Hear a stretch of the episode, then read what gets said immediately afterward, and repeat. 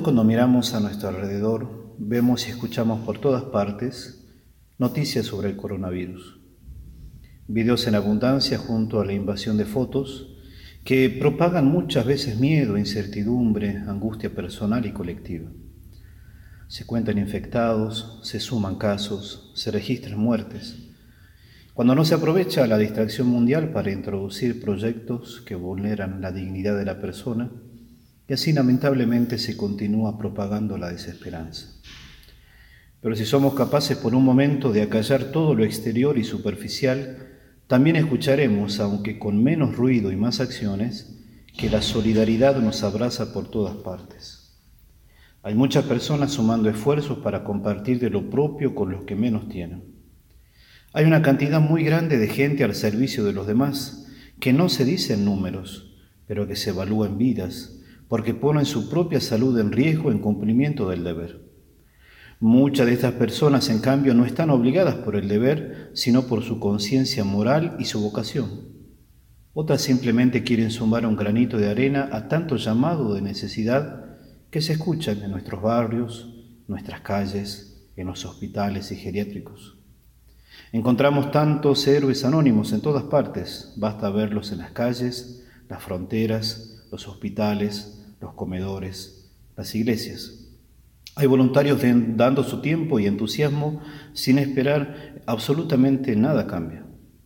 Son innumerables las campañas de ayuda que ha provocado este tiempo de incertidumbre.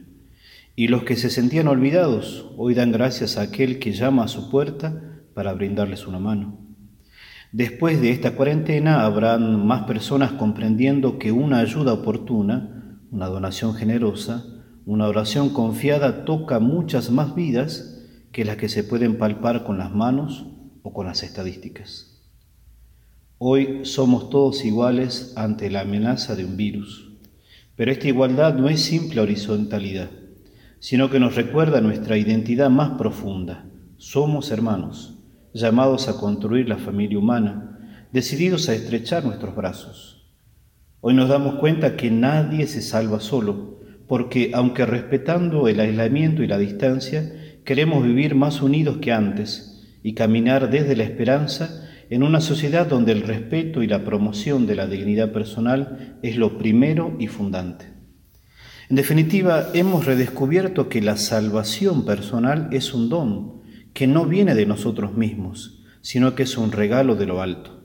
Hay alguien que quiere salvarnos y nos salva del mal precisamente dándonos la oportunidad de ser instrumentos de salvación para con los demás. La vida y su sentido más profundo no es otra cosa que cuidar al hermano, hacernos cargo del débil y necesitado. Esa es la más bella y renovadora buena noticia que en estos tiempos no debemos olvidar.